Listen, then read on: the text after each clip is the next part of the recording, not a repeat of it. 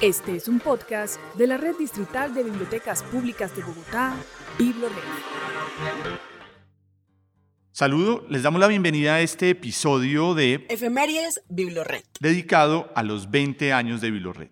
Mi nombre es Camilo Páez y el día de hoy tenemos a Consuelo Gaitán, directora de Lectura y Bibliotecas de la Secretaría de Cultura, Recreación y Deporte. Consuelo, bienvenida a este espacio. Buenos días, Camilo. Qué gusto estar aquí en el auditorio de la Biblioteca Virgilio Barco, que hoy por hoy es nuestra oficina, el recinto en el cual estamos trabajando para mm, hacer posible que estos 20 años de BibloRed signifiquen no solo para los lectores, sino para toda la ciudad.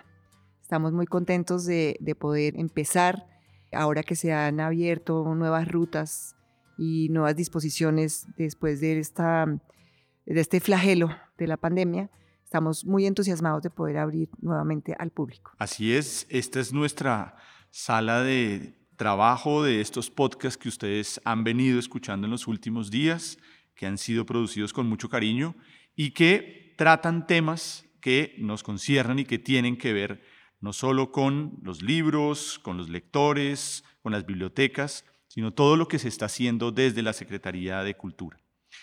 Pero hoy queríamos tener un episodio especial sobre esa historia de las bibliotecas, esos 20 años de Bibliored que se conmemoran y que venimos conmemorando con una serie de actividades, como vamos a hablar, la Escuela de Lectores, la inauguración de nuevas bibliotecas. Pero creo que es importante iniciar por, por los orígenes. ¿Dónde estaban esas bibliotecas? ¿Cómo nacen las bibliotecas en el mundo? ¿Cómo se comporta Colombia y Bogotá en ese, en ese entramado de bibliotecas?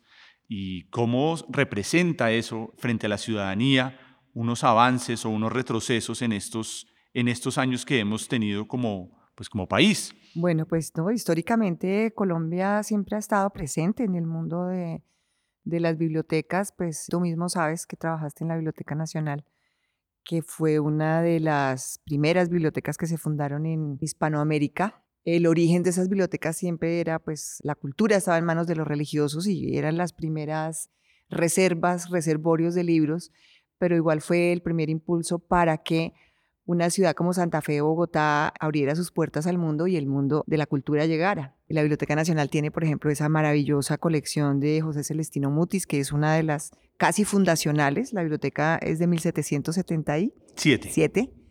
Y aunque es de carácter público en ese momento, obviamente que la distribución social hacía que quienes tuvieran acceso no, no fuera el pueblo.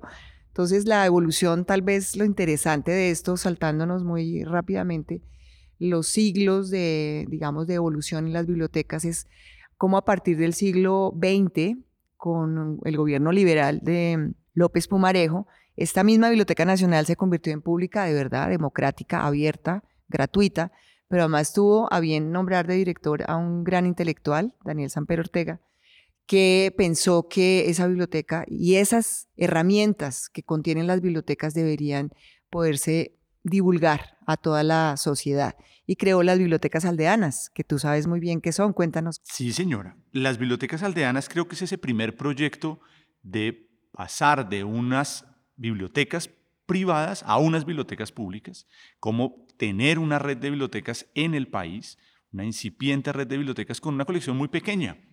Te recuerda que Daniel Samper armó su propia colección y este fue el... Sí, como 100 libros, ¿cuántos títulos había? 100, 110 libros, sí. Exactamente, 100 libros. Y ese fue el capital semilla de esa red de bibliotecas públicas del país, una historia que todavía está por contar. Y rápidamente esa, esas redes de bibliotecas empiezan a crecer.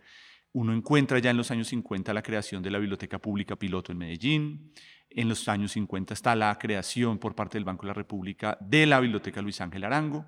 Y el siglo XX lo que vamos a ver es una aparición de grandes bibliotecas. Creo que ese es un, siglo fundamental para este proceso. Y el siglo XXI nos trae una consolidación de nuevas bibliotecas y un nuevo sistema de bibliotecas, la consolidación de redes, una gran estructura, no solo en Bogotá, sino en todo el país.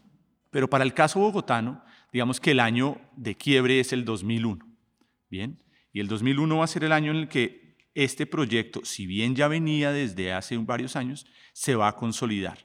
Entonces, ¿qué nos ¿Qué tenemos en estos últimos 20 años? Pues digamos que la apropiación por el escenario adecuado para las bibliotecas públicas y es que en el año 2001 surge la red de bibliotecas, pero desde la Secretaría de Educación y el lugar, digamos, dentro de toda la estructuración de la cultura y de la, digamos, de los contextos sociales y dentro de la estructuración del Estado, las bibliotecas públicas deben estar es en la Secretaría de Cultura, que en ese momento no existía dentro de la organización del distrito. La Secretaría de Cultura se crea en el 2013 y a partir de ahí las bibliotecas públicas empiezan a ser manejadas desde la Secretaría de Cultura y ya se crea por acuerdo en el Consejo de Bogotá la necesidad y ya la, la forma de no echar para atrás ese convenio de que la Secretaría de Cultura tiene que asumir la responsabilidad de una red de bibliotecas de Bogotá, hacerla crecer, hacer toda la consecución de un presupuesto, porque eso significa que si entra a formar parte del distrito, tiene que crecer en presupuesto, tiene que estar dentro de los planes de desarrollo, y eso es lo que hoy por hoy estamos nosotros celebrando. En el eh, año 2013 se crea esto, pero el Consejo ya avala que haya un presupuesto, que haya una caracterización de un lugar profundamente sólido para el tema de las bibliotecas. Hoy por hoy estamos en un gobierno que tiene como, como mantra el contrato social y ambiental para una Bogotá del siglo XXI. ¿Eso qué significa? Que es una ciudad del siglo XXI, una urbe que necesita arraigarse en temas culturales, herramientas, expresiones y que los ciudadanos se apropien de esos espacios.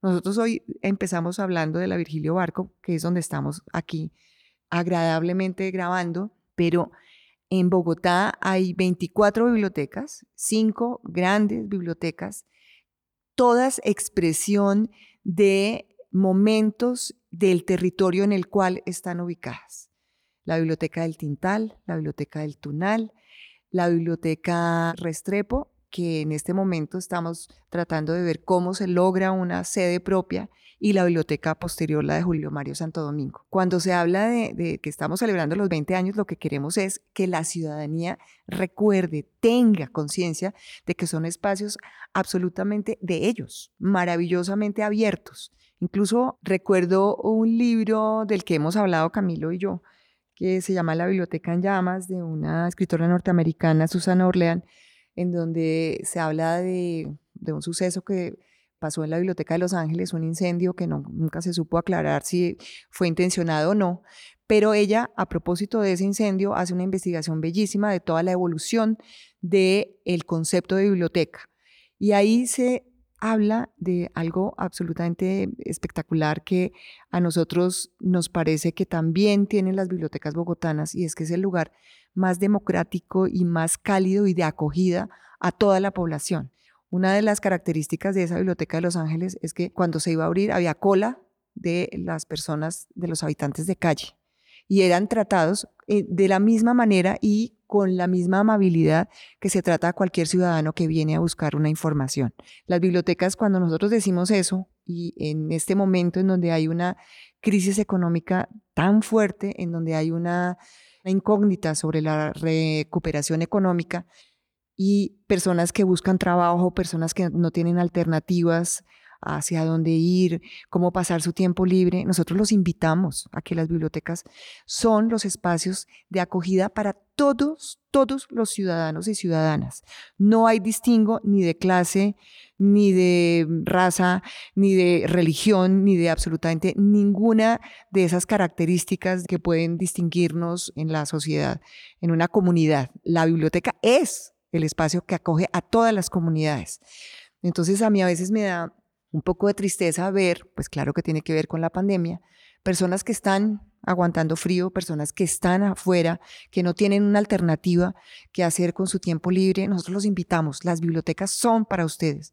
Las bibliotecas son la inversión más extraordinaria y más rica que se ha hecho con recursos públicos para que los ciudadanos se apropien de esos espacios. Aquí pueden leer el periódico, ver una película, comunicarse con los amigos, entrar a Internet a mirar posibilidades de trabajo, averiguar interrogantes para cómo poder criar a los hijos.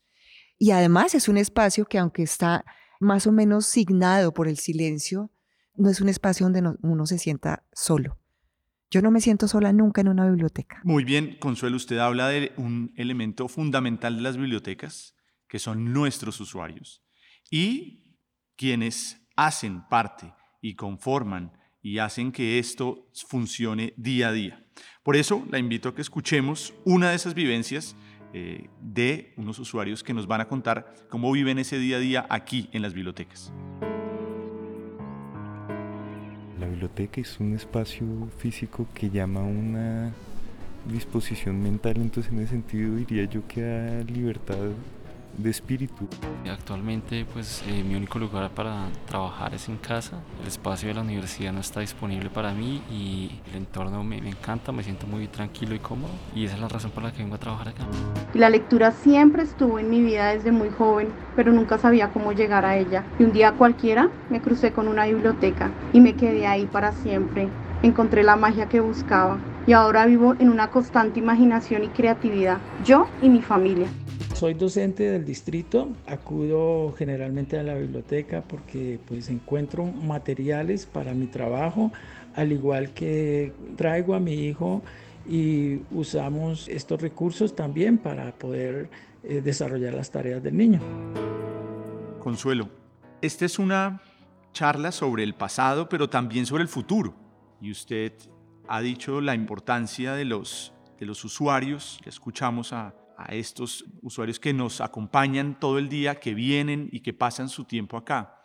El usuario dedica su tiempo y es comprometido con, con, el funcionamiento de las bibliotecas. Eso lo hemos visto, lo conocemos. La infraestructura de las mismas bibliotecas le permite a los usuarios conocer y pasar un tiempo de calidad. Yo creo que en eso estamos de acuerdo en que las infraestructuras culturales más grandes que tiene el país son bibliotecas, son redes de bibliotecas, tanto en el país como en la ciudad. Entonces, la inversión en los espacios hace que la gente se sienta cómoda y se sienta agradable y a gusto. El run run y el corre-corre diario de estos espacios, el ruido de los niños pasando por ahí, creo que es parte de las dinámicas también de las bibliotecas. Ese silencio absoluto no existe y lo que usted dice, esa compañía bien sea por otras personas, por los funcionarios, por los libros, el calor que dan poder estar y poder leer alrededor de estas estanterías abiertas, con estos ventanales, con los espejos de agua, creo que es parte de la dinámica y es un poco lo que usted, lo que usted nos refleja. La infraestructura de las bibliotecas permite eh, disponer el cuerpo y, y la mente para entrar en un proceso de lectura y es un poco lo que este edificio en particular, la Virgilio Barco, tiene una gran entrada que le permite a usted entrar en ese silencio que usted nos sí, pues digamos que no solamente pues arquitectónicamente, porque estamos en un lugar privilegiado, pero cuando estabas diciendo lo anterior, también pensaba en que si hay algo muy valioso y que, por ejemplo, Alberto Mangel lo señala muchísimo en sus, en sus comentarios, hablando de las bibliotecas del mundo, es que la red de bibliotecas públicas de Colombia es una una de las acciones o digamos de los acontecimientos más importantes y más eh, maravillosos para señalar en este país. Como tú sabes, en el gobierno de eh, Juan Manuel Santos, eh, bajo la dirección de la ministra Mariana Garcés, se hizo un propósito y era hacer que todos los municipios de Colombia, que son 1.104, no recuerdo exactamente si ya habrá aumentado otro, mínimo tuvieran una biblioteca y se logró.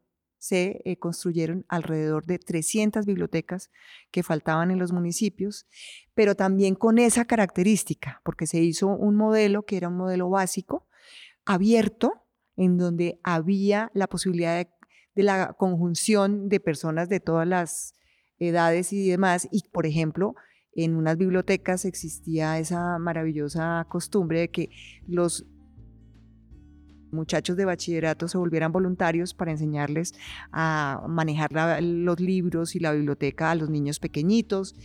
La red de bibliotecas públicas de Colombia es una red memorable, es una red emblemática y yo creo que dentro de eso Bogotá, y celebrando sus 20 años, pues aparte de tener arquitectónicamente estas hermosas sedes, también se ha ido adaptando a los tiempos en cuanto al carácter y al deber ser de una biblioteca. Una biblioteca Nace como un reservorio de libros, como un espacio donde uno va solamente, iba a consultar información, a consultar conocimiento, a, ver si ese conocimiento se volvía sabiduría, a hacer muchísimas cosas que tenían que ver solamente con una consulta de libros.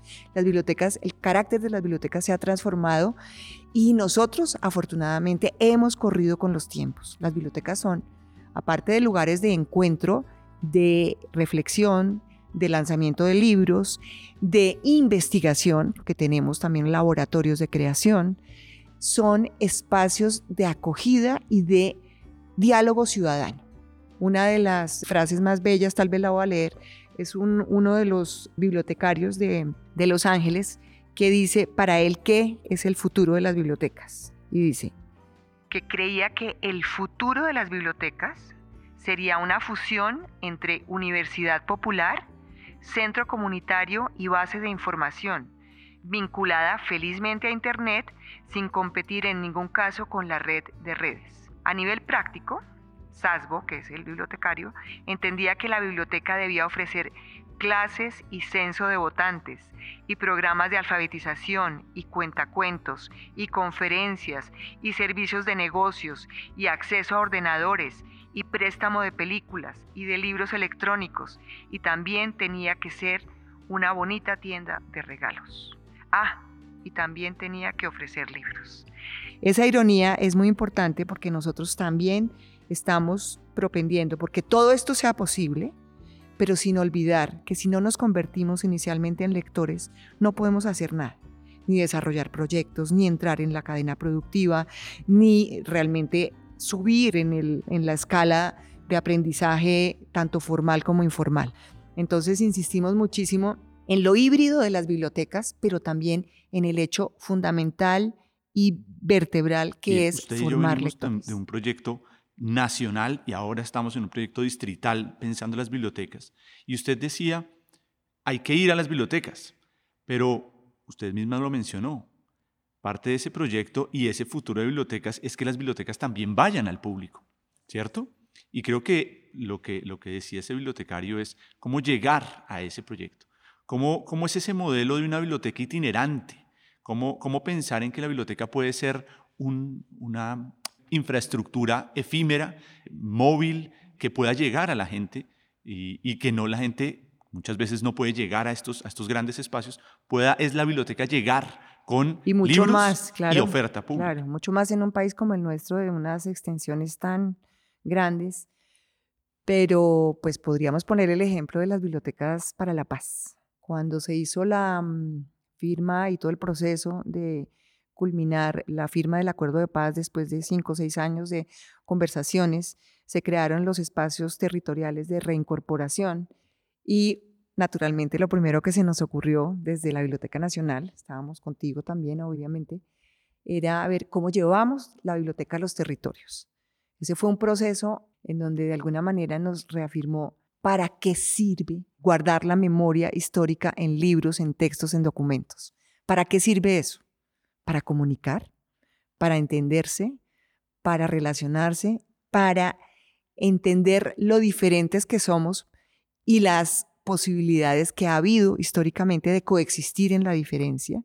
Y lo que hicimos fue llevar unas bibliotecas, 20 bibliotecas móviles maravillosas, que llamamos las bibliotecas para la paz. ¿Por qué? Porque pues lo primero que se hizo fue convocar a toda la población de esos espacios territoriales en donde estaba la población que había sido atacada por los guerrilleros y en ese momento exguerrilleros y los mismos exguerrilleros compartían ese espacio, estaban víctimas y victimarios. Y se empezó a generar un diálogo, no un diálogo directo, porque eso precisamente es parte de lo que hace la cultura, mediar, mediar con esos enfrentamientos directos. Y se empezaron a oír los relatos de parte y parte, se empezaron a oír las formas de ver el mundo y las razones por las cuales nos hemos ido convirtiendo en lo que nos hemos ido convirtiendo, unos seres violentos y completamente intransigentes. Eso brindan las bibliotecas. Las bibliotecas contienen una memoria del pasado, una memoria de personas, de visiones de mundo que posibilitan entender nuestro presente, pero también proyectarnos en un futuro común. Exacto. Y yo creo que las bibliotecas Y esta conversación, si bien está centrada en el pasado, está pensándose en un futuro. Y ese futuro, pues, ¿quiénes lo representa más, sino los niños?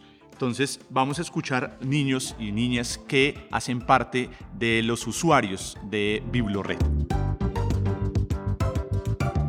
Hola, yo me llamo María Camila y tengo 8 años. Me gustaría que la biblioteca del futuro tuviera una sala electrónica que tuviera como carpas para acá, para aquí. Hola, mi nombre es Martín Camilo Carrillo Zambrano. Bueno, tengo nueve años y sería un lugar donde haya muchos libros, donde aprendieran a hacer esculturas como la que están haciendo a un lado mío, la del dragón que aprendan a hacer esculturas, a hacer arte. Otra cosa que me gustaría tener, hacer aquí es aprender cómo montar una nave. Digamos, si la tecnología existe, montar un cazatai podría ser divertido. Mi nombre es Nicole, tengo 11 años. y yo quisiera que la biblioteca del futuro tuviera columpios o un parque o algo que podamos subir y poder leer nombre es Ani Valentina y tengo 7 años. Yo quisiera que, que la biblioteca uno pueda escribir su propia historia y que la deje ahí y que haya como unas tablets para ver dónde está este lugar. Y también como un ascensor que los lleve ahí y cuando uno lo presiona ya llega a la zona. Me gustaría que nos teletransportemos en la biblioteca y ya.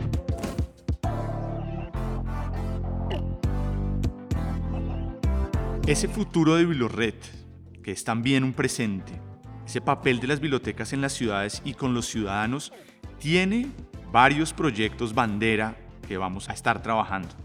Conocemos desde hace ya varios años la biblioteca digital, hay una gran oferta de libros, hay una gran oferta de, de colecciones, es un trabajo participativo.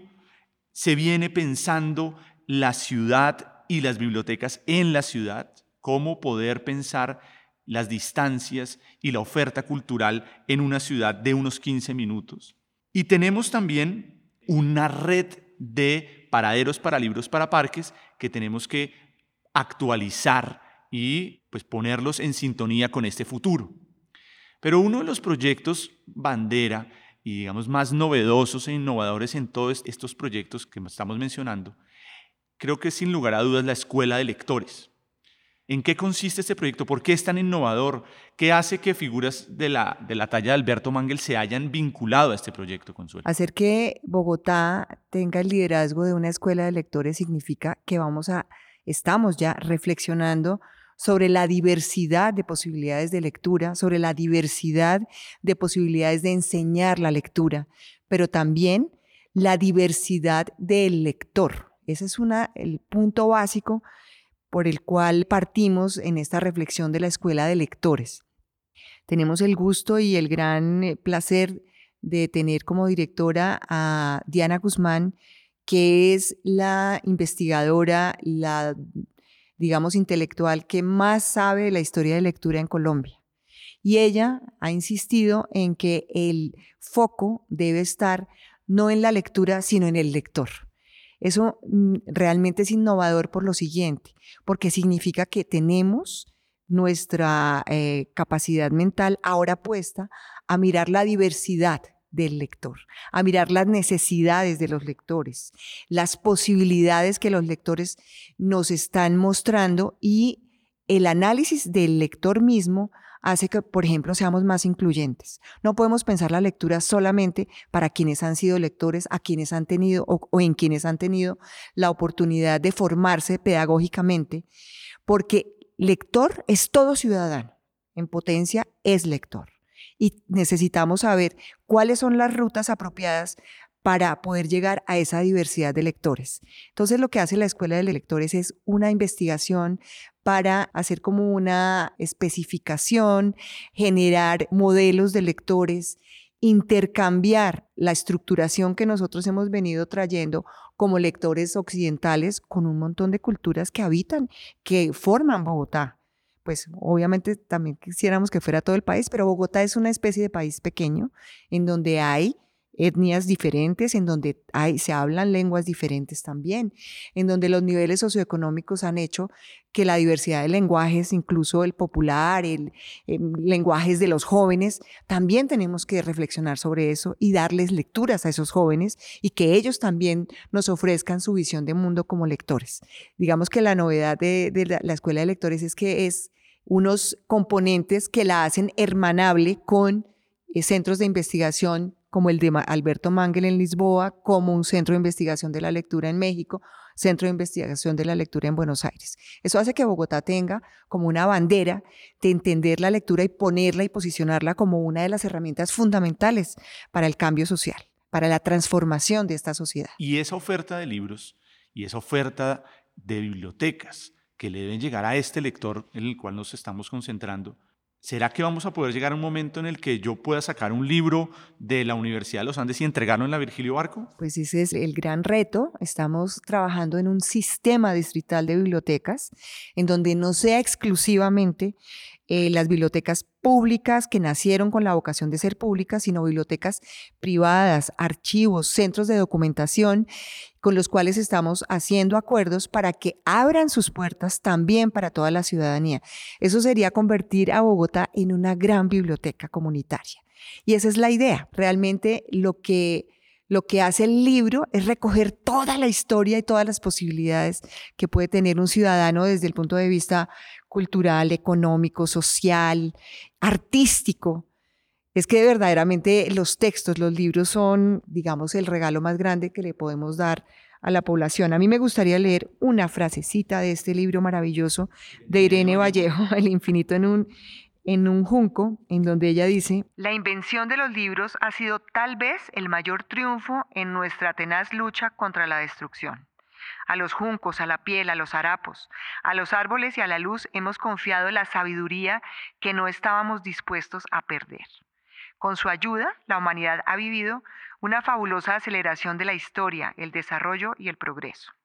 La gramática compartida que nos han facilitado nuestros mitos y nuestros conocimientos multiplica nuestras posibilidades de cooperación uniendo a lectores de distintas partes del mundo y de generaciones sucesivas a lo largo de los siglos. Eso es lo que hace una biblioteca. Estos datos que de pronto ustedes no sabían se suman a otros que Bibliored esconde y que tiene entre sus eh, curiosidades. Entonces, los invitamos a escuchar algunos de estos datos curiosos que Bibliored tiene para ustedes.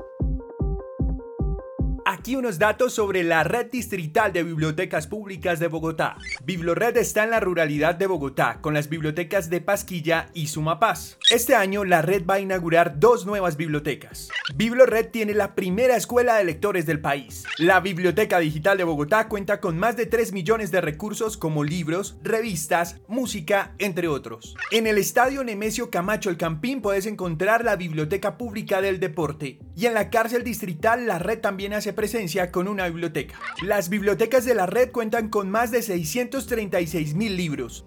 Por último, te contamos que puedes disfrutar de nueve podcasts que hace Biblored. Están disponibles en Spotify, Deezer, Google Podcasts, Apple Podcasts y también en www.biblored.gov.co en la sección Biblored Podcast. Allí escucharás historias sobre la ruralidad de Bogotá, fechas importantes y cómo la lectura le ha dado un giro a todas las historias. Bueno, Consuelo, muchas gracias. Ha sido un gusto escucharla, poder tener esta, esta conversación con usted. Pero antes de irnos y, de cerrar este episodio, sí nos gustaría que usted le recomendara a, quienes nos escuchan alguno de estos libros que usted esté leyendo actualmente. Yo le cuento que me estoy leyendo un libro de, esos que, a usted y a mí nos gustan. Se llama La Buena Novela. No sé si usted ya se lo leyó de, de Impedimenta, de una autora, Laurence Cosé sobre la creación de una librería, ¿no? El, infinito gusto ¿no? y la exquisitez de conformar la librería perfecta. ¿no? Es un ejercicio que, he disfrutado mucho eh, y, la he recordado mucho en, en, esa lectura a usted y a otros que tenemos en común. Pero ¿qué está leyendo ahorita actualmente? ¿Qué, ¿Qué, recomienda? Bueno, en este momento me estoy leyendo un libro que tiene un título extraordinario, que es una, son unas memorias de una escritora norteamericana que se llama Rebecca Solnit y se llama Recuerdos de mi inexistencia. Esa contradicción maravillosa se explica a través del libro en el hecho de que ella nos cuenta cómo ella nace como una eh, mujer eh, norteamericana normal, eh, rubia, blanca, azul y decide a los 18 años irse de su casa y obviamente que el dinero no le alcanza y termina en un barrio en San Francisco en donde en, en las ocho cuadras a la redonda la única con esas características era ella porque era un barrio negro. Y ella cuenta eh, pues como toda esa situación que, a la que se aboca de estudiar, mantenerse y tratar de llegar a su casa a unas horas determinadas. Y dice, pero ¿por qué tengo que llegar a mi casa y no puedo gozar de la calle? Ah, claro, porque tengo que protegerme, porque tengo que estar resguardada, porque soy blanco de eh, ataques. Y después se da cuenta que no es porque sea un barrio, un barrio negro y ella sea la única blanca, no, porque la cultura en donde ella creció era una cultura que la agredía todo el tiempo y la estaba tratando de llevar a la inexistencia. Ella empieza a recordar, claro, cuando yo estaba creciendo y en mi casa había discusiones y demás, y mi padre que era agresivo con mi madre, yo me iba reduciendo y reduciendo, y el lugar más cálido para mí era no existir. Y después de eso, ella dice, pues me voy a hacer como una vida de escritora, o sea, se propone ser una, una escritora, y para eso pues ella dice, tengo que, quiero conocer el mundo y poderlo describir y poder intercambiar las vivencias de ese mundo y poderlo transmitir a través de la escritura y ve las limitaciones que tiene como mujer para transitar el mundo, para caminarlo. Y eh, todo el tiempo la respuesta de ese mundo es, pues no se meta en eso, pues no tome el tren de esa hora, pues no camine por esa calle, pues no vaya a ese desierto. Entonces ¿por qué tengo yo que tener la limitación de no poder conocer el mundo, de no poder experimentar determinadas cosas y es como una rebeldía maravillosa que la transmite a través de la escritura y me ha mm, hecho entender episodios de mi vida que no había leído bajo esa luz. Y creo que es muy importante no, no normalizar ese hecho de que tenemos que dejar de ser lo que queremos ser para que el mundo no nos agreda, cuando nosotros con nuestro ser no estamos agrediendo al mundo. Es como la, pésima y, horrorosa respuesta de un restaurantero cuando dentro de su restaurante violaron a una niña. Dijo, sí, pero tenía minifalda. Eso, que, eso no puede volver a suceder, que se sienta como una respuesta normal y que quien sea la culpable sea la víctima. Pues Consuelo, muchas gracias. Si ustedes quieren escuchar y seguir escuchando las voces eh, que conforman Biblored, que hacen parte y posible todo este entramado de eh, lectores, lecturas, edificios, bibliotecas. Síganos en nuestros canales, en, por todos los canales de Spotify, Apple eh, y en la página de www.biblored.gov.co. Ahí pueden encontrar este y todos los podcasts y ofertas culturales que la red tiene para ustedes. Muchas gracias por escuchar. Muchas gracias. En este podcast nos acompañaron Consuelo Gaitán, directora de Lectura y Bibliotecas de la Secretaría de Cultura, Recreación y Deporte y de la Red Distrital de Bibliotecas Públicas de Bogotá, Biblored, y Camilo Páez, coordinador de Bibliotecas de Biblored. Un agradecimiento a todos los usuarios que hicieron parte de este episodio. Dirección y producción, Isabel Salas, líder de la línea de comunicación y divulgación. Fernando Huasca, comunicador y productor, y Alejandro Riaño, productor de audio y podcaster de Biblored. Escucha todos nuestros podcasts en la sección Biblored de mi casa, disponible en www.biblored.gov.co.